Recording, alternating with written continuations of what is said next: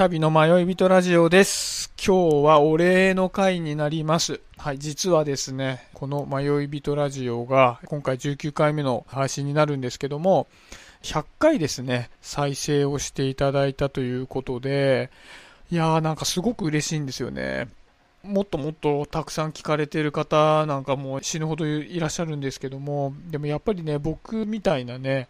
素人がおしゃべりしてるのを、まあ、何人の方が聞いてくれたかとかっていうのは調べることできないでしょわからないですけど、まあ、100回ね、聞いてくれたっていうのは本当に嬉しいですね。だって、あれじゃないですか。今もう、コンテンツって死ぬほどあるじゃないですか。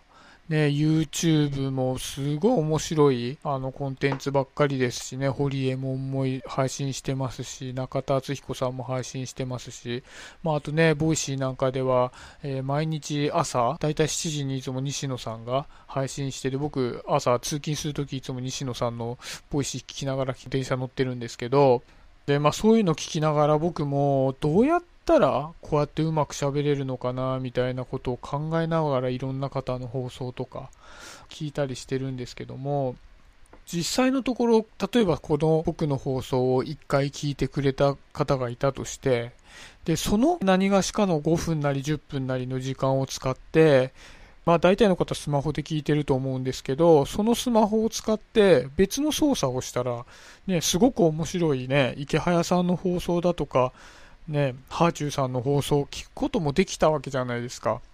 で、まあ何の因果かですけども、そこを僕のチャンネルをポチッとしてもらって、その中から1個選んで再生してくれたっていうのは、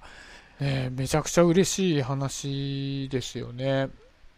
僕ね、なんかもともとすごい劣等感が強くて、というのもまあ他の回でお話ししたかもしれないですけど、まあ小学校の頃に引くほど勉強できなかったんですよね。で、勉強できなかったので、まあなんか自分は不出来なんだなぁなんて思いながらも、やっぱりこう、そんな中でも自分が輪の中でみんなと仲良くやらせてもらうには、人に楽しんでもらわなきゃいけないっていう感覚は、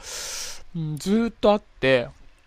実際この僕の配信って輪なんてないじゃないですか。だって僕一人しかいないんだから、ここに来たって僕しかいないわけですよね。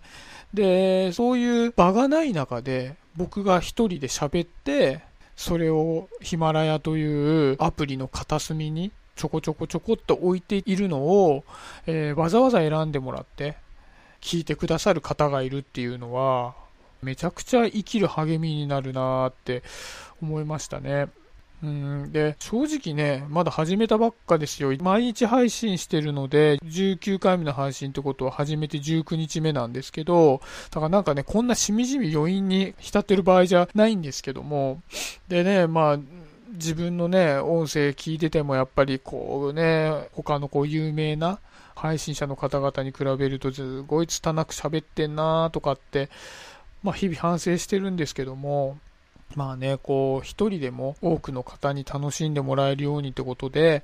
えーこれから精進していきたいなっていうのをすごく感じた100回目でした。あの、本当に、あの、どうもありがとうございます。これからもよろしくお願いします。